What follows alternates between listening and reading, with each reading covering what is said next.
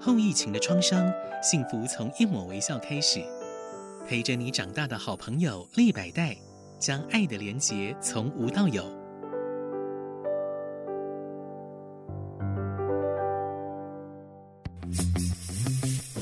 建筑人生。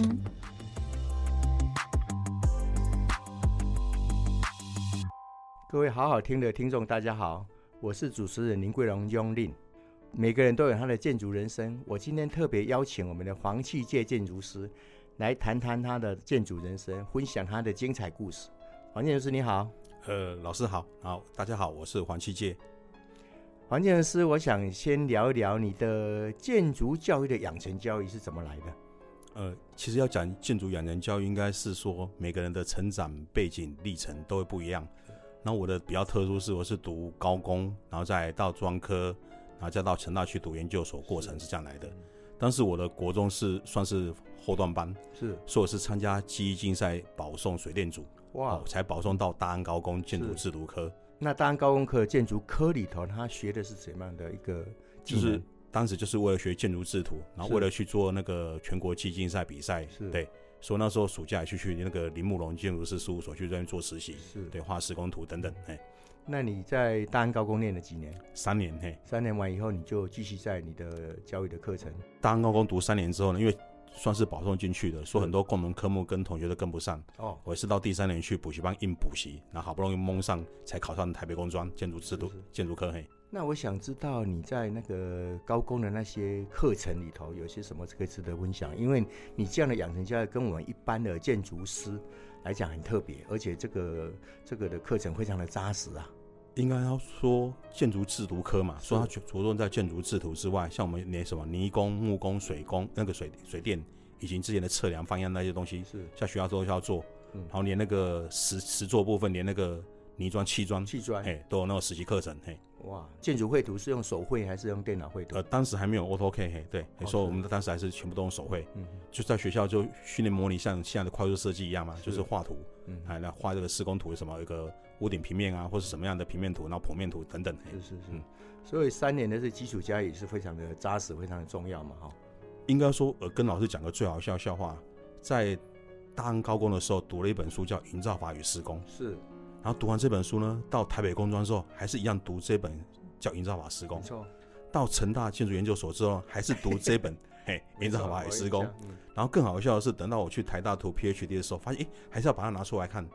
好，就你会发现思考过程完全不一样。以前高工是在做背诵。是对，然后到台北工专可能稍微有一点想法跟应用，嗯然后到成大之后，老师是教你怎么去挑错误，是对，然后到台大之后，你会发现诶可能这些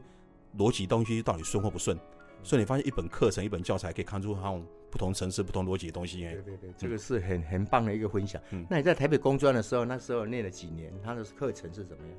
呃，我台北工专是建筑科，然后是当时是二专，但是读三年，是但是这三年过程中又可以跟同等学历是大学毕业四年去去做一个同等学历，那哎会不会是这些科目跟你在大安高工的时候有没有什么重复或是不一呃，样的？应该说专业知识背景重复的相当多，是好，但是只有一个东西，叫建筑设计这个领域是跟以前完全不一样的对，。没有错。哎嗯，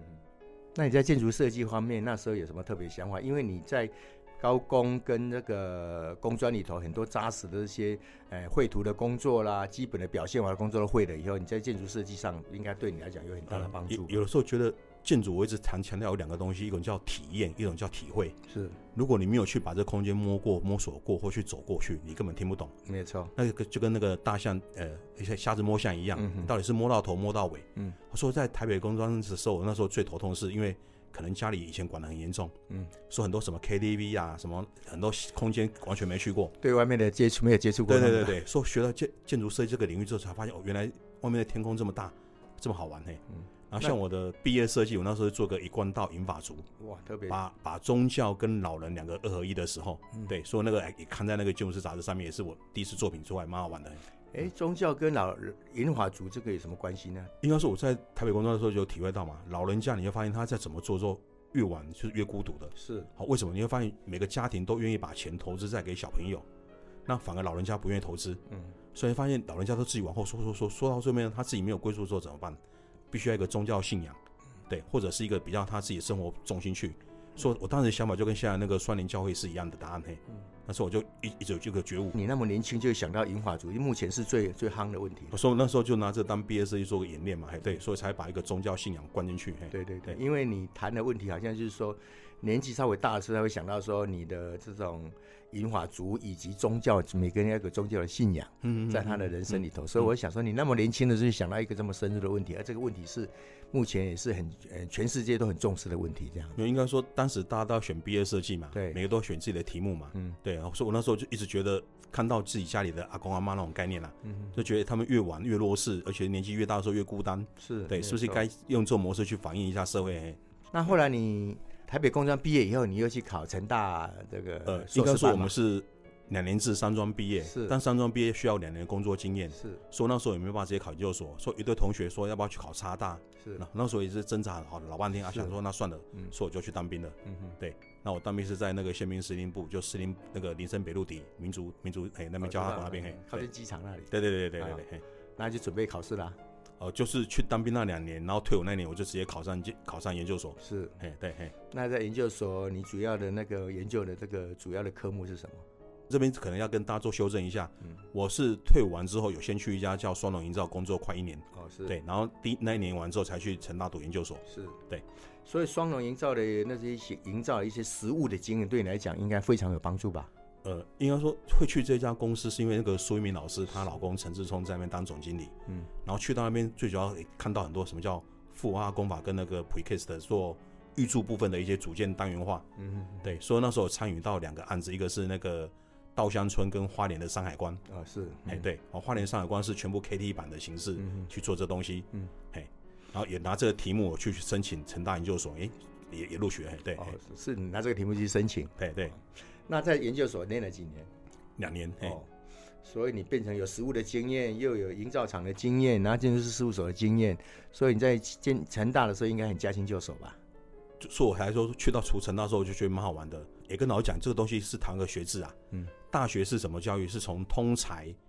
一直学学完到研究所变成专才，是，但是专科不一样，嗯，它是从一个专才是从什么建筑制图专业领域一直学学学学到变成通才，是，所以你会发现我很多过去的很多人文思想，很多那种地理环境的东西完全是陌生是零的。是，为什么？因为我求学过程中完全没学到都。可以了解，。对，所以我到台南成大之后，就发现这个领域缺的好严重的时候，我就是一直是恶补。嗯哼嗯嗯，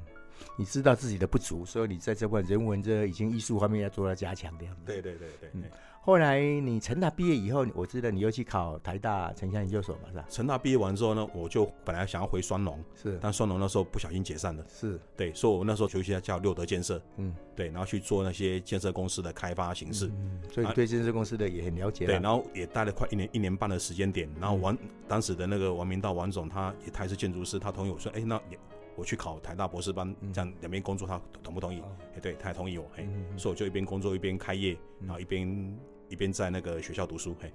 那你开业的时候是什么时候考上的？是成大毕业以后考上的？对，说我六十年次嘛，说我是八十八十五年考上嘛，嘿，啊，对啊，考上里面马上开业吗？还是继续就八十七年就开业了，开业？对，哎嘿啊，对了，开业有什么辛酸？还有什么值得成有什么成就值得跟人家分享的？我不晓得大家开是什么，我是我是当时在双龙，在那个六德建设嘛，嗯所以有个股东他就说，哎、我这块地给你，那你就开个业，嘿，我们就哦开你始还这样蛮，幸运的，对，所以就有个案子就开始执行业务，嗯好，但是执行业务也是很痛苦啊，嗯应该说事务所前十年能赚钱应该很 难啊，对，除非你有家庭好的，非常爸爸妈妈来挺你，嘿那十年的这个开业的经验里头，有什么特别值得跟大家分享的？应因该为你的说业主大部分是什么样的业主？是公家的还是私人？刚开始开业是真的有一餐没一餐，我也不晓得做什么，嗯然后也是因缘机会巧合跟那个印尼阿昌大哥我说，那我们就往东南亚跑。是对，所以那时候才会这样全全部从台湾到那个印尼的棉兰去发展，嘿，哦，你说什么原因才到印尼去因为发展？在台湾业务真的是有一餐没一餐的，是是，对，然后比公家比不赢人那家时，候是民国几年的时候。哦八十九九十的时候，对，嘿，对，嘿，那我下一集应该好好访问你一下有关泰国啦、印尼啦、曼谷这边的建筑，如何来跟分享给我们建筑世呃界。其实这个东西蛮好玩的啊，就是说也因为这机缘巧合，说我公司过去有印尼人，也有那个缅甸人，对，然后也有泰国人，嘿，对，嗯所以说你发现我们公司我找了很多相相当多的侨生来当员工，来到你的员工对绘图员，对，然后你他们可能有有那种工作理念，工作三到五年之后呢，他们也想回老家去发展了。是对，说像像那个像缅甸的段祖康啊，对，等等，嘿，我们都有一些工作还是有一些往来。哦，所以你哎很多职员是以前的一些侨生呐、是然的，后他对对们对那对在你的事务所工作完，又再回到他们的自己的这对个对侨对居地去。对，结果发现他们作业又都比我还大了，嘿，哦，那他也需要你的一些经验呢、嗯嗯嗯嗯，所以要变成以未来有很多合作的机会嘛。目前都开始在一直在这样执行了。对对对，对我说这也是我想到以前的那 k o b 基业以前有个他刚开业在巴黎开业的时候，他很多日本的学生啊，或者是说呃印度的学生去那边实习的。那后来一个叫阿多罗西的就回到印度嘛，嗯嗯后来那 k o b 不接很多印度的案子嘛，香蒂嘎了啦。然后就需要这些他当年的一些对，对嗯在他们工作事务所工作的职员来跟他配合这样子。所以我说这这都是叫缘分啦，缘分嘿对对嘿对真的有缘分嘿。嗯，那再来就是说，在去之前，你觉得，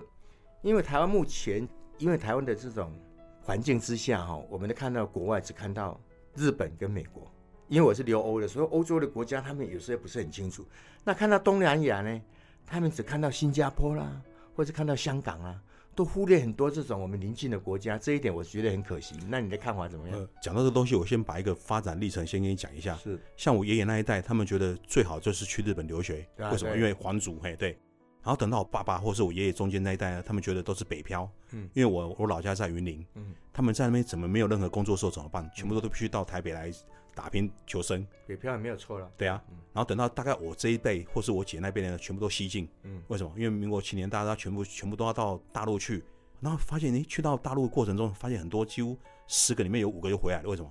他们对那种东西开跟你一样的店形式去打压你，或什么样很多形式，你会发现诶，混不下去怎么办你？说大陆的市场了，对对对对我们建筑师、设计或这方面对，的很多啊，你拿一个案子一栋，结果旁边盖一百栋一样的，嘿，嗯你也拿他没辙，嘿，对、嗯哼他们根本也不注重著作权，是是没对有，错。所以那时候呢，想法既然北漂，我本来就在家里在台北的嗯，西进我比不上人家，那怎么我只好南向？嗯所以那时候也是过程中也刚好因为机缘巧合，说第一个去到印尼的棉兰，嘿，嗯，对。啊，那下一集我想好好访问一下有关你到印尼民南的这个事情。那我们今天很感谢你来参加我这个访问嗯哈、那我们下一集再见，谢谢你，黄建之，谢好谢。，谢谢大家，嘿。